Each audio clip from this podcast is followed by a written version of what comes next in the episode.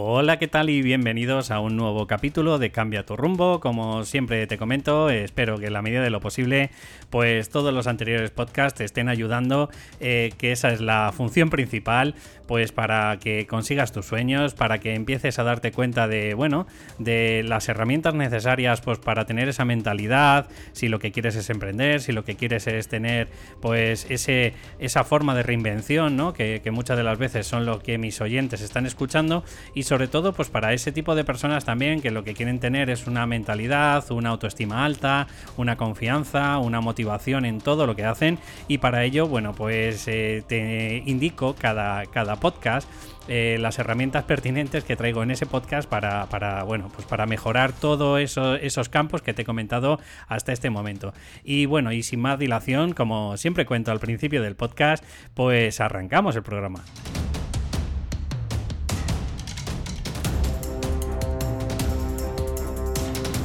Muy buenas, ¿qué tal? Y bueno, pues hoy junto a mí, como siempre, está Paulina. Muy buenas, Pau. Hola, ¿qué tal? Hoy, fíjate, había traído este podcast que pensaba, o sea, he tenido que estar revisando más de 150 podcasts que digo, ojo, eh, o sea, estábamos eh, hablando todos los días del síndrome del impostor y nunca habíamos traído a la madre del cordero aquí al, podcast. Y, bueno, pues hoy, hoy me gustaría tratar ese tema, a ver qué te parece. Pues ya es hora, sí, me parece muy bien. Eh, le he puesto la etiqueta de seis claves para no padecer el síndrome del impostor o bueno, en realidad lo que quiero es una pequeña guía que se lleven con este podcast de qué es lo que hay que hacer o qué es, eh, bueno, primero para que la persona que, que, si le está ocurriendo esto del síndrome del impostor, pues se sienta identificada, que no se preocupe, que solo hay un 70% de la población que lo padece en algún momento, ¿verdad? Total nada. Así que, bueno, pues lo primero, eh, la primera herramienta que quiero transmitirte es esa que eh, entiendas y aceptes que a todos nos pasa en algún momento, o por lo menos casi a dos tercios de la población, y que, bueno, pues que como síndrome como tal, Tampoco es ninguna herramienta, bueno, quiero decir, tampoco es ninguna patología eh, psicológica ni mental, sino que simplemente, pues el síndrome es un conjunto de síntomas que, lo que hacen es unificarlos, pues porque hay un montón de, de, bueno, pues de personas que padecen ese mismo síndrome. Por ejemplo, estamos hablando del síndrome del nido vacío, estamos hablando del síndrome de burnout, estamos hablando del síndrome, no sé si se te ocurre algún síndrome más, Pau. Mm, el Estocolmo. El síndrome de Estocolmo, vale. Eh, eh, o sea, en definitiva, no es, eh, como ya os digo, no es ninguna patología psicológica que nos tenga que preocupar, pero bueno, pues sí tenemos que darnos cuenta de que, o yo qué sé, que, puede ser como la ansiedad, ¿no? O puede ser algo así. Simplemente, pues es una sintomatología que, oye, que se unifican en, en varios conceptos y a nivel conductual o a nivel de conducta, pues ocurren, eh, bueno, cosas que vamos a explicar a, continuación. Pero vamos, que lo que primero que quiero decir a la audiencia es que no se alarme en ningún momento y, nada, y, lo segundo decir que bueno, que también es un poco excusarnos de que hemos tardado un poquito en hacer un podcast, porque bueno, eh, tenemos que decir que esta semana es la segunda semana, llevamos como creo que 15 días que ha muerto nuestro gatito, ¿verdad? Sí, el sábado me parece que van a hacer tres, semanas. sí, O no, han hecho ya tres y van a hacer cuatro bueno, digamos que, febrero ha sido un poco duro para nosotros y, aunque ya tenemos la motivación y tenemos ya un poco esa mentalidad que quiero transmitir al principio del programa, pues quiero deciros que ya estamos otra vez por aquí, pero como os comento, ha sido un poco duro para nosotros. Sí, la verdad que que no ha sido nada agradable, pero bueno. Pero bueno, dejando ese tupido velo, eh, deciros que, bueno, eh, ¿qué es el síndrome del impostor y quién lo acuñó y todas esas cosas, ¿no? Eh, bueno, a ver, primero quiero deciros que, que, hubo dos doctoras que se llaman Pauline Clance o Susana Imes, eh, y las doctoras, eh, bueno, pues eh, la acuñaron hace bastante tiempo. Lo que pasa que, bueno, yo ya lo comenté hace tiempo cuando estuve hablando de esos seis perfiles que tiene que ver mucho con este síndrome del impostor. bueno, pues yo sigo bastante a la doctora Young, ¿vale? Que lleva más de 20 años especializada en esta área y la verdad que, que bueno, pues está haciendo bastantes investigaciones y bastantes, bueno, pues avances en este campo, ¿no? Y como os he comentado antes, pues es un conjunto de síntomas en el que la persona eh, que han conseguido el éxito profesional y personal, pues se sienten bastante incompetentes. Es decir, eh, como su nombre indica, se sienten impostores, se sienten como que están ahí de casualidad, por azar, eh, o, porque no se lo merecen, o por enchufe, o bueno, pero digamos que el, el problema o el si dijéramos el ingrediente principal es que eh, tienen una concepción errónea pues de lo que tiene que ver de, las creencias tanto de fracaso, de competencia y sobre todo de éxito, ¿no? Y, y el problema que hay es eso, que al tener una concepción pues de estas creencias sobre el, sobre todo lo del competente e incompetente, las tienen un poquito, bueno, pues enrevesadas, pues empiezan a flagelarse, empiezan a machacarse y empiezan a decirse, pues todo tipo de barbaridades mentales eh, por la que, bueno, una de las cosas que se, se cataloga las personas que lo están padeciendo es que son unos meros impostores y que saben que tarde o temprano, pues les van a pillar. No sé si quieres aportar tú en este campo algo, Pau. Yo te quería preguntar porque hablas de personas que ya han conseguido el éxito, ¿no? De, personas que han llegado, digamos, a la cima y que eh, se sienten lo que decías tú, como que en realidad no se lo merecen, no han llegado por sus eh, méritos o por sus capacidades, sino que por un golpe de suerte o, o lo que sea. Y por eso se sienten impostoras. Pero puede ser que una persona que todavía no haya alcanzado ese éxito, simplemente está empezando eh, se esté autosaboteando y no arranque porque se siente impostor, aunque todavía no tenga ese éxito, aunque digamos que por eh, el mundo exterior no, no valide ¿no? esa persona, ya se sienta impostora antes de empezar, podría ser. Es muy buena pregunta y yo casi lo catalogaría eh, presíndrome del, del impostor. O síndrome de preimpostor. Exacto, ¿no? sí, quedaría mejor. Y, tiene que ver mucho con, esa concepción cuando las personas, bueno, porque esto es una rueda o esto es un bucle, ¿no? Es decir, los efectos que producen en el síndrome del impostor en la persona es una baja motivación, baja autoestima, eh, que lo vamos a ir tratando poco a poco, ¿no? Parálisis por análisis o bloqueo, ¿no? Pero claro, ¿y si es al revés? Si la persona en realidad es que tiene una baja motivación o tiene una baja autoestima porque, eh, bueno, pues se consideran eh, meros impostores y en realidad no dan un paso previo a, a conseguir sus sueños. Bueno, pues yo para mí creo que mm, duramente esa persona está padeciendo ese mismo síndrome del impostor, porque como hemos dicho, es verdad que parece que los estudios corroboran que tiene que ver con el tema de la mentalidad de competentes e incompetentes las personas que han conseguido el éxito, sin embargo, hay gente que son mucho más autocríticos y como se consideran de que son unos incompetentes y son unos impostores, bueno, no pueden ser impostores, sería algo así como síndrome de no creer en, en ti mismo. O sí sentirte impostor, porque a lo mejor pues, yo como siempre me llevo a mi campo, ¿no? Sí. Yo qué sé, te, no te llamas escritor porque, claro, dices, si me llamo escritor sería como impostor, ¿no? Porque realmente no me siento escritor, entonces si digo que soy escritor o escritora, en realidad no es así porque em, estoy mintiendo, eh, estoy, yo qué sé, poniéndome una máscara o metiendo en un, metiéndome en un papel que no merezco, ¿no? Entonces yo creo que en realidad también sería impostor, o sea, esa persona, si llega a llamarse a, a lo que quiere llegar o a lo que es, ¿no? En realidad eh, sí, que, sí que se siente impostor y por eso no, se llama así. Rebobinemos un poco, ¿vale? Eh, rebobinemos en el, en el punto de que ya hemos explicado qué es, que es simplemente que la persona no se siente eh, competente en las áreas o en el campo en el que está trabajando, ¿no? Hmm. Estamos hablando de personas que de alguna forma son profesionales, por ejemplo, imagínate médicos o cantantes o yo que sé, o pintores, y ya han conseguido esa área. Claro, em, a lo mejor, y digo a lo mejor, esas personas que nos están dando la oportunidad no se le llamaría síndrome del impostor por el mero hecho de, que eh, ya tienen tan destrozada y tan baja autoestima que ni siquiera se han dado la oportunidad. Eh, impostores serían eso, de una vez que han llegado al área que ellos quieren, eh, se sienten que, que no son partícipes como los demás compañeros o colegas que tienen en su entorno. Pero es muy buena la pregunta, Paulina, porque vuelvo a decir que probablemente tiene que haber un síndrome pre-impostor que lo que hacen muchas personas es directamente tirar la toalla y no, y bueno, y no intentar conseguir el éxito como lo hubiesen conseguido otras personas.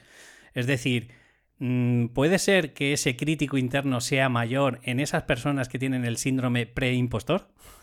Yo creo que sí, aparte lo que dices tú es bueno, no, no se puede hablar de mejor o peor, ¿no? Pero las otras, por lo menos, dices, bueno, han conseguido ya algo, ¿no? Han conseguido el éxito y, no se sienten eh, como merecedoras, ¿no? De ese hmm. éxito que también es eh, fastidiado, pero las otras es que ni siquiera se dan la oportunidad de, arrancar. Entonces, eh, te digo, no quiero hablar que es peor que es mejor, porque los dos no es nada, nada bueno, pero, pero bueno. Esto ocurre igual, Paulina, que es un ejemplo que me ha venido ahora mi mito a la cabeza, que es como las personas que tienen fobia a conducir. ¿Qué es peor? ¿La fobia a conducir de no haberte dado la oportunidad y sacarte el carnet o haberte sacado el carnet y en un momento te ocurrió algún episodio en el que te quedas bloqueada, paralizada y empiezas a tener ese pánico, ¿no? A, coger el coche. Yo creo que en realidad, al fin de cuentas, sigue siendo fobia. Sí, es incomparable. O sea, cada uno tiene su propio contexto y es igual de malo. Exacto.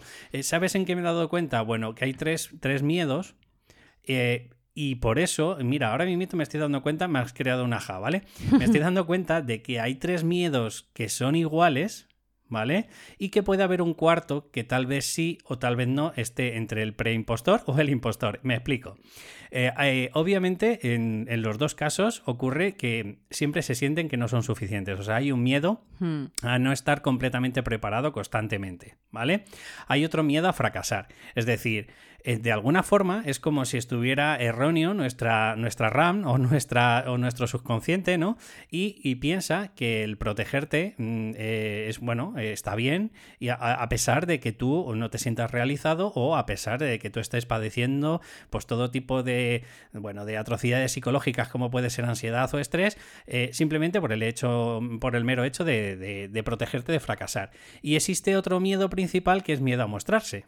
Y ese miedo a mostrarse viene ocasionado porque eh, la persona, a pesar de que está trabajando en el entorno en donde está, intenta esconderse lo máximo posible para que no la descubran. ¿Vale? Hmm. Para que no descubran esa máscara que estamos poniendo siempre de eh, aquí estoy yo para lo que necesites, aunque por dentro me esté ardiendo, mm, ¿sabes? Eh, quemando vivo, ¿no? Ya. Y hay un cuarto miedo que probablemente es los que tienen los preimpostores, que es el miedo al éxito. Hmm, claro, porque los impostores, digamos, podríamos decir que ya han eh, conseguido ese éxito. Aunque bueno, mm, bueno, sí, a lo mejor también podrían tener miedo, pero, pero te sí. Digo, te digo que puede, darse, puede darse el caso de alguna persona que en, ese momento, eh, bueno, pues eh, lo que hemos dicho, ¿no? Eh, de la concepción o de la categorización de todas las creencias limitantes que tenemos, tanto de, del área de competente o incompetente, del éxito y del fracaso. Claro que puede haber alguna persona que ha conseguido el éxito y que de alguna forma se siente eh, bueno, pues que sus creencias limitantes están en el entorno del éxito. Es decir, eh, por ejemplo, te pongo el típico ejemplo que la persona dice, no, si yo estoy aquí por enchufe, o yo estoy aquí de casualidad. Claro, esa es una creencia limitante sobre el éxito, mm. porque en ningún momento te vas a sentir partícipe de ese éxito que has conseguido. O a lo mejor que sientes que has conseguido el éxito y tienes miedo de que no vuelvas a conseguirlo. Por ejemplo, yo que sé, alguien que hace una canción, escribe un libro, ¿no? Y, y es un bestseller y dice, y ahora que a lo mejor el segundo libro que escribo ya no va a ser bestseller, entonces eso significa que no soy bueno, que Sí, es una pescadilla que se muerde la Exacto. Entonces, en definitiva, eh, te digo, los tres primeros miedos, que es miedo a no, ser, a no estar preparado, si se puede decir así, nunca, miedo a fracasar y miedo a mostrarse de alguna forma, parece que en, tanto en el pre-impostor y en el impostor, parece que la mm. tienen.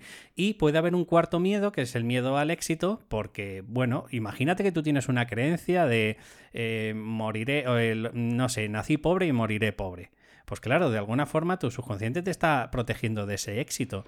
Me da igual si eres preimpostor o impostor. Sí, o que yo que sé, que la gente que ha conseguido el éxito es porque ha hecho algo inmoral. Exacto, o, porque los ricos son inmorales. Por Exacto, o, roban, ¿no? O porque han robado a alguien, entonces sí. ¿Qué es lo que ocurre y cuál es la vertiente principal de los impostores? Que todos estos miedos lo que están protegiendo de alguna forma es esa vergüenza que te pillen. ¿Vale? Mm. Por eso muchas de las veces a nivel eh, conductual lo que le ocurren a esos impostores es que no están rindiendo al 100%, porque como tienen, como si dijéramos, tienen el, el, infierno ¿no? metido dentro de su propia mente y están luchando contra él constantemente. Entonces, claro, en vez de estar enfocado en la tarea, están enfocados en que no le descubran. Entonces siempre suelen tener de alguna forma, eh, pues, pues suelen tener un rendimiento no tan óptico, no tan óptimo como, como a lo mejor quizás otra persona que no lo está padeciendo. Y esto me está viniendo otro ajá, Paulina, eh, que, quizás incluso esto puede ser una, una profecía autocumplida. Porque claro, claro, lo que tú estabas diciendo, y si no me sale un segundo libro tan bueno como el primero, claro, si tú te estás enfocando en que no se te descubra, probablemente no vas a tener tu enfoque en ese libro, hacerlo tan bien si se puede o incluso mejor que en el anterior. Entonces, probablemente esto que tú estás comentando efectivamente va a ocurrir y va a crear esa, esa profecía autocumplida. No sé qué, claro, opinas. Sí, sí, y, de hecho, mm, olvídate de fluir, claro. ya nunca vas a, bueno, nunca, no, no voy a decir nunca, ¿no? Porque obviamente se puede superar ese síndrome, pero me refiero que mientras estés enfocado en que no me descubran, no te vas a centrar en la tarea, lo que decías tú que estás haciendo, y no te vas a centrar en el aquí y ahora, con lo cual, mm, olvídate de fluir. Bueno, entonces, para terminar, que ya hemos explicado qué es, y yo creo que ha quedado bastante, eh, bueno, pues eh, enmarcado, ¿no? Encorsetado en todas esas conductas que suele tener esas personas que padecen el síndrome del impostor, vamos a ver un poco los efectos que producen. Y volvemos a lo de antes, baja motivación. ¿Por qué? Eh, por ese bajo rendimiento. Eh, además, sueles tener una baja autoestima porque como no confías en lo que haces, en lo que dejas de hacer, en, tu valía personal, porque al final eh, una autoestima es eso, es como una etiqueta que tenemos nosotros de nosotros mismos y claro, si tienes un síndrome del impostor, probablemente vas a tener una etiqueta muy mala. Sí, para mí la autoestima es como confiar en ti, ¿no? Entonces, claro, si no confías en ti mismo, ¿qué autoestima vas a tener? Pero ya no solo es eso, sino también es una etiqueta de quién eres tú. No hmm. solo en confiar, sino en el hecho de, eh, oye, pues me creo una persona digna de algo. ¿Sabes lo que te quiero decir? Sí, o sea, sí, es que, que va incluso más, más, más profundo, que ya roza tu identidad. Exacto, hmm. exacto.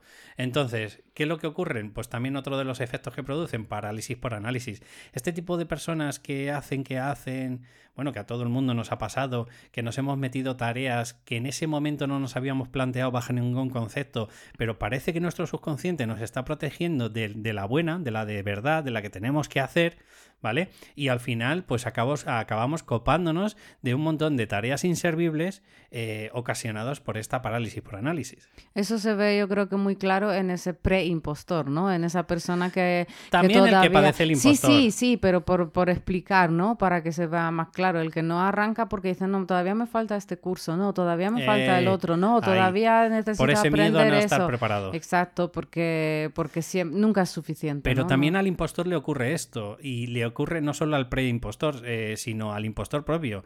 Eh, ponemos el típico ejemplo.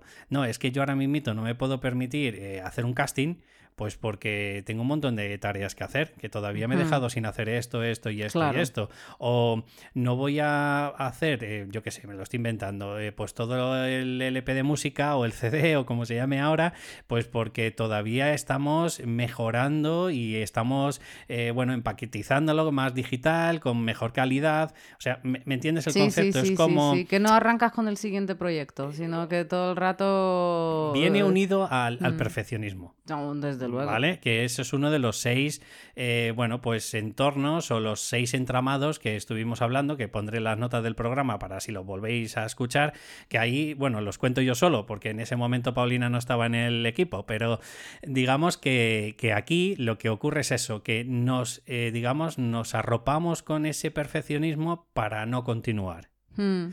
Y además ocurre que esto sí que ya es un, concepto sobre todo previo, es decir, pre-impostor, que lo que ocurre es bloqueo directamente eh, te Y en el impostor, ¿eh? sí, obviamente. Yo, mm, a ver, hay un caso de un escritor eh, mexicano que ya no está vivo, que se llamaba Juan Rulfo, hmm. que escribió dos libros nada más y claro, todo el mundo luego le decía, ¿por qué no escribió más? ¿No? ¿Por qué no, no seguía escribiendo? Y no, lo sé, no se sabe exactamente por qué, pero yo creo que le pasaba algo de esto. Que... No me acuerdo cómo se llamaba el nombre, pero Castaneda también le, ocurrió, algo parecido, ¿no? Que sí, Puede ser, hiper famoso con, las escrituras de viaje a, Atlán y todas estas que eran. Y yo creo que hizo solo tres, pues tres libros. Puede ser, pero vamos, este hombre, yo te digo, nunca nunca confirmó, él siempre bromeaba, ¿no? Y decía que no escribe más porque se le murió un tío que le contaba historias y entonces ya, esa era su respuesta. Pero a mí me da que le tenía que pasar algo de esto. Además era un hombre así como con, con un carácter muy como depresivo y, eso, entonces me da que, que, algo así. Entonces te digo, al impostor también le puede pasar, que al final se bloquee y no, no haga el siguiente proyecto. Conclusión, y esto va un poco muy unido a, a la recapitulación de qué es, ¿vale? Eh, acordaros que en realidad lo que tenemos es una vergüenza extrema a que te pillen, ¿vale? Que te pillen infraganti dando, dando o mostrándote tal como eres, porque en realidad eres un impostor. Y esto viene muy unido a el efecto que produce. Y el efecto que produce es que constantemente estamos enfocándonos en la opinión de los demás. Pero no de una forma normal, no, no. Eh, estamos hablándolo eh, de forma expansiva. Casi, casi tu universo es lo que opinen los demás. Sí, que tu, tu validez depende de la opinión de los demás, ¿no? Que Esto es el locus de control, ¿vale? Cuando eh, pensamos que el locus de control es externo, es que no podemos hacer nada por cambiarlo y pendemos, digamos, nuestra credibilidad, nuestra competencia, todo mm, pende de los demás. No, no, o sea, da igual lo que hagamos nosotros, que nosotros no podemos modificar ese cambio. Ya. Muy peligroso. Muy. Entonces estos son los efectos perniciosos, baja eh, motivación, baja autoestima, parálisis por análisis, bloqueo y, eh, bueno, pues un enfoque... Dependencia, ¿no? De la opinión un enfoque, de los demás. exacto, dependiente, que esa es la palabra correcta que ha dicho Paulina, de la opinión de los demás. Bueno, pues aquí voy a dar las seis claves que yo pensaba que en su momento eh, le había dado y eh, oye, pues yo creo que te puede ayudar si en estos momentos eh, lo que sientes es este síndrome o el tanto el impostor como el preimpostor, ¿vale? Yo creo que, como Paulina ha dicho al principio, ha dado la clave y yo creo que me da igual si es eh, fobia conducir y no cojo ningún coche en mi vida porque tuve un accidente de pequeño o he conducido, me he sacado carné, pero a pesar de ello he tenido un accidente y me he quedado igual con esa misma fobia. Para mí es el síndrome del impostor igual, ¿vale? ¿Qué hacer? Bueno, eh, voy a ir de menos a más y vamos en la medida de lo posible poniendo ejemplos para que, bueno, el oyente que esté escuchando este podcast, oye, pues le, puedan ayudar en la medida de lo posible, pues todo esto que te voy transmitiendo. Lo primero es eh, no catalogarnos jamás con etiquetas, pero si tuviéramos que ponernos en etiquetas, por favor, que sean constructivas, es decir, eh, no te digas a ti mismo es que soy incapaz de, es que no valgo para nada, etc. Y lo que sí puedes ponerle es un comodín al final, y es lo que siempre te he comentado. Eh, no soy capaz de todavía, o no soy capaz de aún. Pero en el momento que queramos, o en el momento que nos queramos capacitar, ahí ello vamos. Exacto, como no dar por hecho de que ya tienes que, tener todas las capacidades, eh, capacidades y todas las habilidades, ¿no? Sino, eh, a ver, somos humanos. Obviamente eh, a veces pues nos falta, ¿no? Conocimiento o nos falta práctica o nos falta, no sé, la maestría, pero no pasa nada. Mira, siempre podemos mejorar. Un ejemplo personal nuestro para que veáis que esto no es solo teoría. Yo siempre había dicho el inglés, el inglés, el inglés. Bueno, pues este año me he apuntado, aunque sea un, a un curso digital, y oye, pues mm, todavía, mm, vamos, si tuviera que poner de un 1 a un 100 eh, mi nivel de inglés, ya te puedo decir que es el 1. Pero bueno, ya me he puesto. ¿Por qué? Pues porque eh, eso, esa mentalidad de no soy capaz de aprender inglés, todavía ¿vale? ¿Tienes que decir alguno tú, Pau? Que ahora mismo se te venga a la cabeza de alguna transformación que hayas podido poner con un todavía o con un aún.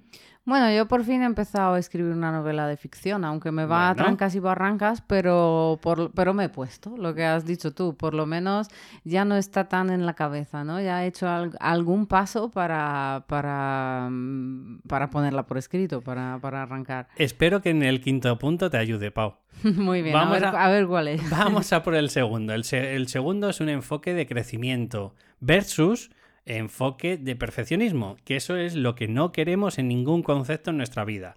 ¿Cuál es la diferencia, Pau? A ver si seguro, seguro que tú eres capaz de, describirlo. El enfoque en crecimiento. Yo sé porque yo he sido perfeccionista eh, durante mucho tiempo. De hecho, siempre digo que soy la perfeccionista en, en, rehabilitación porque yo creo que es como un alcohólico, ¿no? De eso no sales nunca, siempre está ahí latente. Y para mí el enfoque en crecimiento es el enfoque en el proceso, en el enfoque en, que, en que te pones, en que haces cosas, en que por lo menos das un paso, aunque hierres, aunque lo hagas mal, aunque entre comillas fracases, pero por lo menos eh, ya no está solo ese proyecto en tu cabeza, ¿no? Sino estás haciendo algo por, por conseguirlo, a lo mejor lo conseguirás, a lo mejor no, pero por lo menos estás haciendo algo.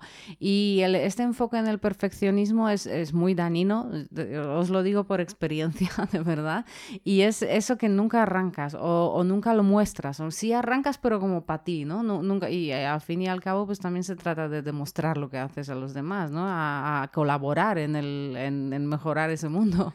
Entonces, el perfeccionista es como que nunca, nunca está preparado, siempre se puede mejorar las cosas y a veces veces pues, pierdes también un montón de tiempo en detalles que no tienen sentido hmm. y, al final también luego baja mucho tu autoestima y tu motivación porque eh, estás ahí como cociéndote en esa salsa de todavía todo está mal y hasta que no esté perfecto no arranco y, es imposible que las cosas sean perfectas. Y si no te quieren hacer caso, Paulina, porque por lo que sea hay perfeccionistas a ultranzas que, que dicen es que no puedo, no puedo, no puedo, por lo menos que se enfoquen en los dos. O sea, es decir, que den una de cal y una de arena. Vale, ¿quieres mejorar esto? Vale, con acciones, como tú has dicho, no con teoría. Y con que des un paso, es decir, con que hagas acciones, con que lo conviertas en realidad, ¿vale? Que mañana quieres, por lo que sea, eh, bueno, pues mejorar lo que habías hecho, perfecto. Pero ponte como primer objetivo dar un pasito previo para adelante. Mm. Y luego, si te apetece, pues puedes dar otro pasito eh, hacia un lado, mejorando algo que tenías de ayer. No, sí, a ver, si alguien se considera perfeccionista, pero actúa, saca las cosas adelante y, bueno, pues se mueve, entre comillas, mm, yo no veo ningún problema. O sea, bien, lo malo es cuando ese perfeccionismo te bloquea y te sientes mal y te frena. Y aparte, muchas veces la gente es que va a los extremos, ¿no? Y cuando le dices que, porque yo sé porque a mí me pasaba, lo digo porque no, no, no por otra cosa, sino alguien te decía, es que no puedes ser perfeccionista, entonces tú dices que lo hago mal y dices, hombre, de mal a perfecto, pues hay un abanico de grises que, que te mueres, o sea, no... Ese muy buen tip. Claro, es que no significa que hagas las cosas mal o que hagas una chapuza o que no, no es como el Mr. Bean que está pintando el cuadro, no sé si os acordáis. no, no digo eso, pero de ahí a hacerlo perfecto y no hacerlo nunca, porque... Aparte, la perfección es tan subjetiva primero es una utopía. Aunque tú quisieras o creyeras o, imagínate que hubieses llegado a tu propia perfección, siempre puede haber a un, perfeccionista más a ultranzas que tú que seguro que encuentra algún pero. No, y, que es imposible, pero digo, si tú te sientes bien, si esto a ti no te bloquea, no te desmotiva, eh, no tienes una baja autoestima, yo también, pero oye, hay, hay que decirlo, adelante. Ahora, si es algo que te pesa, que, te frena, que, que, mm, no, que, que, no, que no te deja fluir o no te deja avanzar, pues a, mi modo de ver hay que hacer algo con eso. Exacto. Tercer punto que va muy unido a, todo esto del enfoque en el crecimiento, no puede ser otra forma que, eh, el método Kaizen, es decir, eh, mm, que, va muy unido al siguiente, al, quinto que te he dicho, Paulina. Hmm. Eh, pero es que si no machacas, o como siempre se dice, ¿no? Que cómo se come un elefante, pues bocado a bocado. Claro, el problema de muchas de las veces de los perfeccionistas, de los que padecemos el síndrome del impostor, de los que nos sentimos que no somos suficientes, es que lo queremos todo ya lo queremos todo ya y ahora. Es decir, queremos tener una formación, no sé, pongo el ejemplo mío, ¿no? De 2.000 horas de, coach y además, eh, bueno, pues con inglés y además, eh, bueno, pues que incluso si pudiera llevarme mi marketing yo, si pudiera ser capaz de, de gestionarme todas las redes sociales, o sea, es que eso es imposible y como se quiere todo a la vez, pues mi propuesta es método Kaizen. Como te has enfocado en crecimiento, cógete un área, la que sea. Por ejemplo, Paulina ha dicho, eh, ha empezado con su novela, ¿vale? Perfecto. Pues entonces lo que tienes que hacer es eh, definir un objetivo. Y, ese objetivo, a lo mejor quizá lo que deberías plantearte es, oye, eh, ¿qué tengo que hacer cada día para avanzar eso? Mm, ¿Dos líneas? ¿Un párrafo? ¿Media página?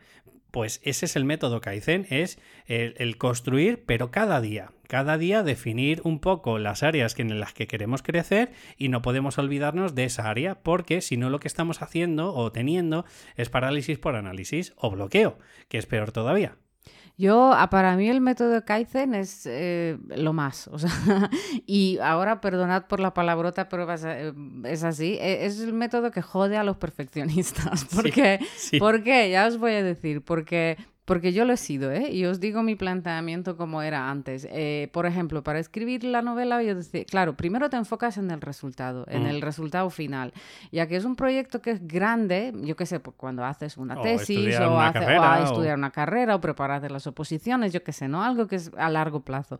Pues lo ves tan enorme que te agobias, ¿no? Al final dices, es que para cuando quiera llegar ahí, ah, y eso agobia, y es normal. Han cambiado la temática de estudio casi.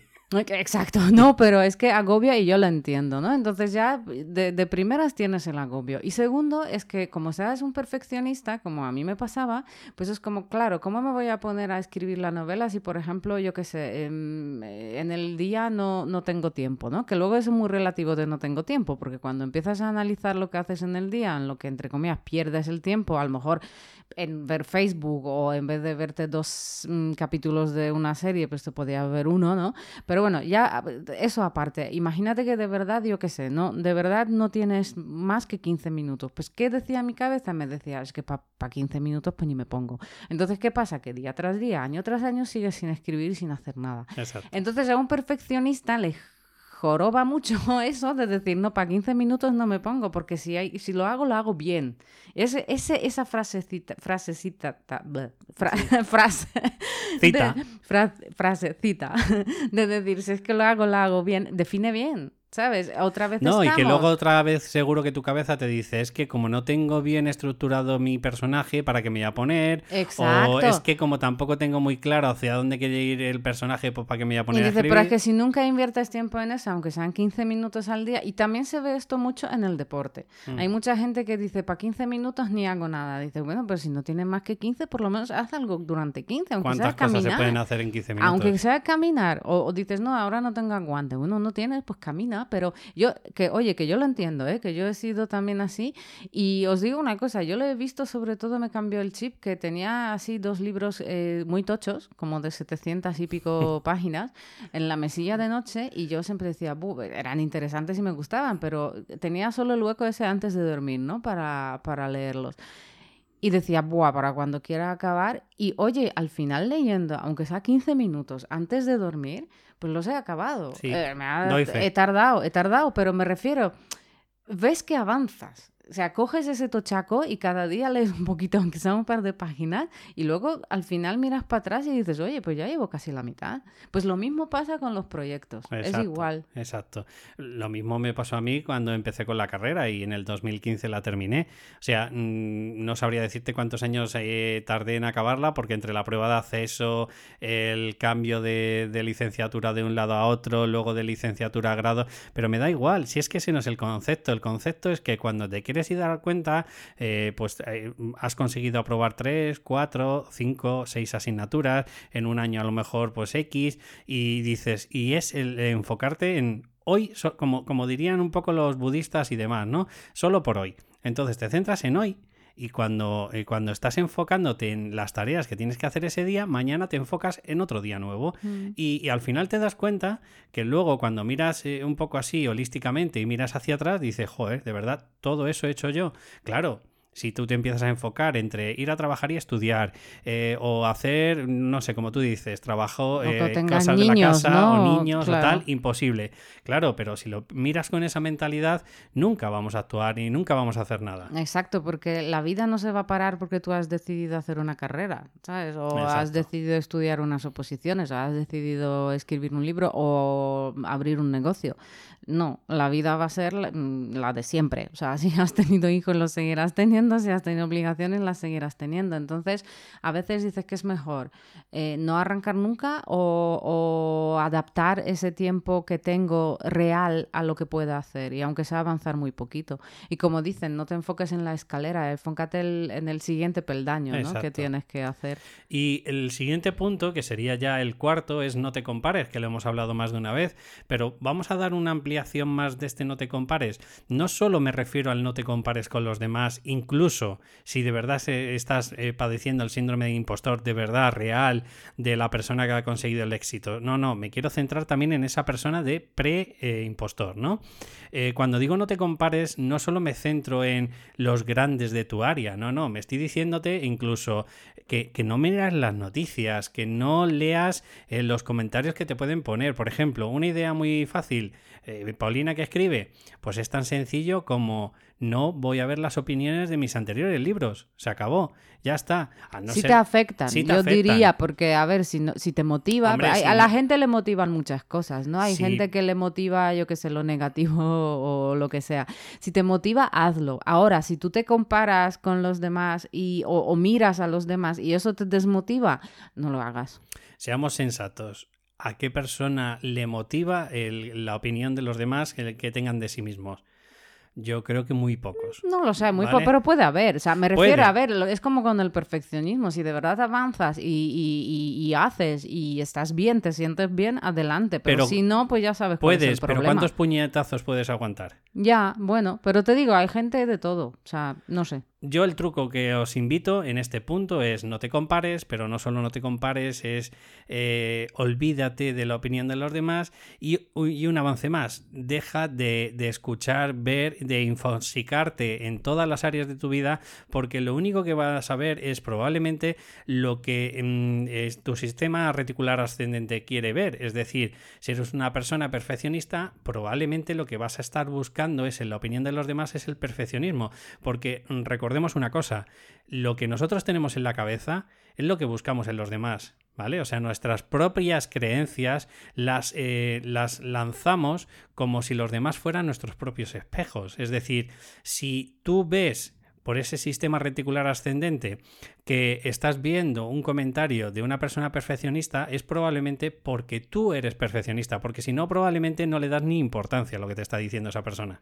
Doy fe. Y es más, eh, cuando eres perfeccionista así chungo, o sea, me refiero de eso que no te, no te motiva, eso si no te, te, sientes mal, al final cuando miras los proyectos de los demás, estás buscando fallos. Por mm. Yo lo sé porque a mí me pasaba. En vez de, exacto, en vez de, bueno, no sé, mirarlo todo como con más... Eh, mm, alegría, con más compasión, con, con, más empatía, estás buscando fallos y al final te conviertes en una, persona súper amargada que está criticando a los demás. No y, tóxica, y tóxica, porque al final vuelvo a decir que somos el espejo de, lo que o proyectamos eh, nuestros propios pensamientos hacia afuera y al final es lo que nuestra mente solo eh, recibe y solo mm. amplifica. Entonces, si queremos de verdad empezar a salir de ese síndrome del impostor, tenemos que darnos cuenta del amplificador que tenemos, porque si no te gusta la canción que estás transmitiendo, tenemos que cambiarla. Sí, y yo diría que sobre todo cuidado con las redes sociales, mm. porque ahí... Por eso decía lo de eh, infoxicación. Sí, exacto. Yo una vez dijo una, una, una persona, bueno, una blog, bueno, no es bloguera, es una persona que tiene ya un, un negocio ¿no? en, en Polonia que decía, nos tendemos a comparar el escaparate de los demás hmm. con nuestro cuarto trastero, ¿no? Y eso es muy cierto, es decir, nosotros sí que vemos esas eh, debilidades nuestras, todavía lo que nos falta, y muchas veces lo comparamos con lo que muestran los demás, sobre todo en las redes sociales, que poca gente muestra. Y además lo, engrandeces. Exacto, la gente muestra lo bueno, claro, no te va a mostrar todo, o muy pocos, ¿no? No te muestran todos los fallos, no te muestran cada las veces que se han caído, o no te muestran, yo qué sé, eh, un ejemplo, la persona que hace las típicas rutinas de deporte, ¿no? No te mm. muestra sudada con el pelo ahí para todos los lados, o, las veces que o los primeros días que probablemente Exacto, que ni podía hacer nada, sino ya te muestra, claro, todo perfecto, que le sale genial. Entonces, y tú te comparas contigo como estás ahora. Entonces, por cierto, no es justo. Por cierto, fíjate, para que veas hasta dónde eh, ya hemos erradicado nuestro síndrome del impostor y el, cómo tienes que ir aceptándolo dentro de todas las áreas de, nuestra, de, la vida de cada uno, ¿no? Hemos llegado al kilómetro 100 corriendo, Paulina y yo. Es decir, hemos ido a una velocidad de kilómetro de 8,14. Esto a cualquier deportista pues te diría, madre mía, eso es velocidad andando. Y Sí, yo, eh, a ver, yo, eh, tú, tú, miras esas cosas porque para mí es ir a trote cochinero, como dice la gente. Total, pero oye, que, ¿quién diría que iba a correr yo? Pero ¿cuál es el objetivo de no, eso? No, exacto, para mí es moverme y, y, ya está. Entonces es una forma que ahora mismo está a mi alcance y. No, y, que es que es la que buscamos, es que tampoco queremos sufrir. No, en el no quiero correr maratones, o por lo menos. No de sé, momento. bueno, de momento no creo que corra, pero vamos, sí, de momento. Bueno, vamos a por el siguiente punto, que sería el quinto, y al que intentaba eh, a Paulina también darle eh, ese, ese punto, ¿no? Y es el, ponernos objetivos realistas. ¿Cuántas de las veces, como hemos hablado en otros podcasts del suicidio hacia adelante, cuántas veces, o, el de huir hacia adelante, nos ponemos muchas de las veces, eh, bueno, pues unos objetivos demasiado grandes, demasiado, eh, bueno, con muchas expectativas y, no son nada realistas. Entonces, eh, lo decía porque Paulina me decía, por ejemplo, que había empezado con la novela. A lo mejor quizás si tuviera unos objetivos más realistas en el que dijera, bueno, pues con hacer un fragmento, ya sé que, el escribir no es así, ¿vale, Pau? Porque sé que primero hay que hacer una introspección, no, hay que hacer una cada investigación. Uno tiene su método, ¿eh? O sea, que tampoco bueno, pero el método que tú estás siguiendo, entiendo que primero es 70% de análisis y de introspección y de, y de planificación y 30% de escritura, Hmm. ¿vale? Pero, pero entiéndeme eh, a lo mejor quizás el problema que hay es que eh, nos venimos muy arriba y pensamos que, no sé, pues a lo mejor esos típicos marketingianos, ¿no? Que te dicen, eh, consigue crear tu libro en tres meses y dices, ya, pero ¿y de qué forma? No, o que depende del tiempo que tengas. Que estás en casa, que tienes todo hecho, vale, pero a lo mejor si eres madre soltera o padre soltero, y a lo mejor no, exactamente, pues a lo mejor no es realista, ¿no? Pero sí, oye, yo he dicho que soy perfeccionista en rehabilitación, ya lo he dicho antes, entonces, pero sí, es lo que tú dices, es cierto. Yo creo que eso se ve sobre todo el 1 de enero. Mm. Cuando todos nos venimos arriba y decimos este Voy a dejar de fumar en No, no, días. además ese dicho que dice que em, eh, sobreestimamos eh, lo que podemos hacer en un año y infravaloramos, infravaloramos lo que podemos hacer en cinco. ¿no? Entonces es lo que pasa el 1 de enero, que dices, no, este año aprende el inglés, voy al gimnasio, dejo de fumar y no sé qué más. 20 centímetros. Y, yo... y no sé qué más. Y dices, mm, ¿realmente tienes tiempo para eso? ¿Realmente de verdad vas a hacerlo? Y, y muchas veces, ojo, ¿realmente lo necesitas o lo quieres tú? Porque muchas veces nos ponemos luego objetivos que, no son nuestros. Pero yo creo que, ya es tema para otro podcast, ¿no? Pero, pero sí. Pues y vamos con la última, con, la última herramienta que, que, transmitimos y que de verdad doy fe que funciona, pero tienes que hacerlo cada día, ¿vale? O sea, es decir, no hace falta que hagas cada día todo lo que te voy a decir, pero por lo menos un poco. ¿Por qué? Pues porque nos vamos a enfocar en esa otra parte que tu cerebro no quiere, que es en el crecimiento y es en decirte creencias positivas hacia ti mismo.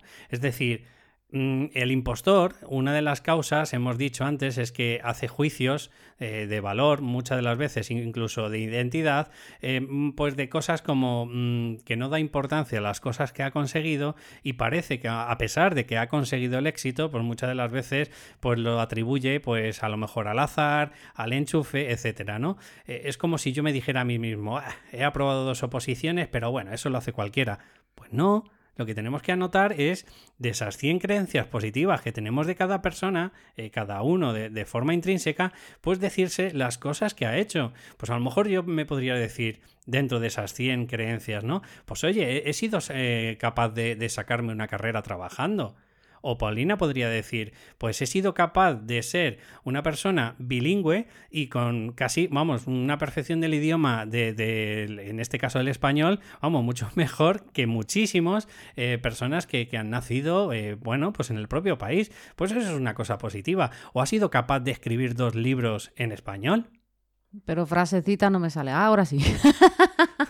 Pero no, que te, das a entender como que esa herramienta es como apuntar tus logros, algo Eh, así. eh, Sí, sí. Es, son logros, pero en frases positivas.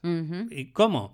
Pues empezando con soy capaz de, eh, he conseguido tal cosa, eh, eh, bueno, pues mm, soy una persona de tal forma, ¿sabes? O sea, empezando de alguna Hmm. forma eh, con, con lo que es el sujeto al principio y luego, pues oye, lo que quieras ponerle de, de- de, bueno, pues de verbo y de... y Sí, de enfocarte objetos, en ¿no? lo que haces bien, ¿no? No es solo en las fortalezas, sino en objetivos que has conseguido. No, me refiero sí, en algo que te ha salido bien. Vaya, yo Claro. qué sé, pues si te hace O- una tortilla que te mueres, pues te sale una Exacto. O que te simplemente ¿no? puedes decir, pues sabes qué, soy una persona positiva, Hmm. o soy una persona altruista, Hmm. o me considero que me encanta ayudar a los demás, aunque bueno, es lo mismo que altruista, ¿no? Pero entiéndeme el concepto.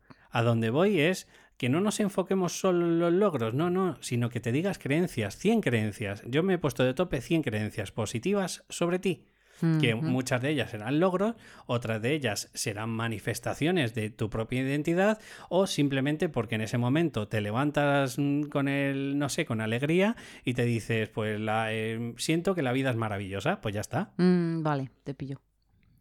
Y bueno, pues hasta aquí el podcast de hoy. No sé si quieres decir algo tú, Pau. Mm, no, yo creo que hemos dicho todo. Bueno, recordar dos cosas, ¿vale? Antes de que acabemos el programa, eh, deciros que el próximo programa, si no me equivoco, vamos a intentar, eh, vamos, vamos a intentar, no, ya estamos hablando con, excusas. Vamos a dar herramientas para mantener esa, esa felicidad, ¿vale? Para hacer todo lo posible, como, como es este enfoque de creencias positivas, vamos a hacer que las personas que nos están escuchando, oye, pues encuentren esa felicidad y esa ilusión en la vida, pues vamos a dar, igual que las herramientas que hemos dado hoy, pues vamos a hacer en la medida de lo posible, eh, bueno, pues eh, que esa persona se enfoque en esas cosas. Y como segundo eh, punto que quería, antes de terminar el programa, quería recordaros que en cambiaturrumbo.com tienes ahí toda la información, pero que si por lo que sea necesitas para el síndrome del impostor, para la ansiedad, para ayudarte con el día a día, para enfocarte en objetivos, para ayudarte a darte claridad de por dónde tienes que tirar, para reinventarte. Bueno, pues todos esos eh, puntos eh, te puedo ayudar. ¿Y te puedo ayudar cómo? Bueno, pues bien a través de coaching o bien a través de Psyche o bien a través de los dos, ¿vale? Que es lo que utilizo en mi metodología.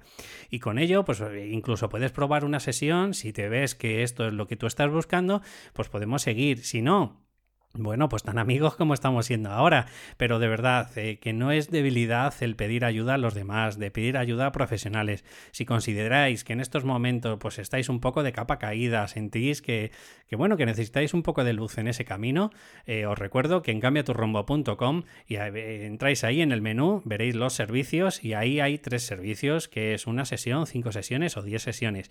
Y nada más, como siempre te digo, eh, espero y deseo que te haya gustado todo este programa y como siempre te comento, si te ha gustado de verdad, dame una valoración de 5 estrellas, un me gusta, un comentario, porque todas esas cosillas, la verdad que a lo mejor para ti ocasionan 3, 10 segundos, un minuto si me pones un comentario y esto pues la verdad que me ayuda y me capacita a ir ayudando a más gente. Sin más dilación, un saludo y nos escuchamos en el próximo podcast. Hasta luego.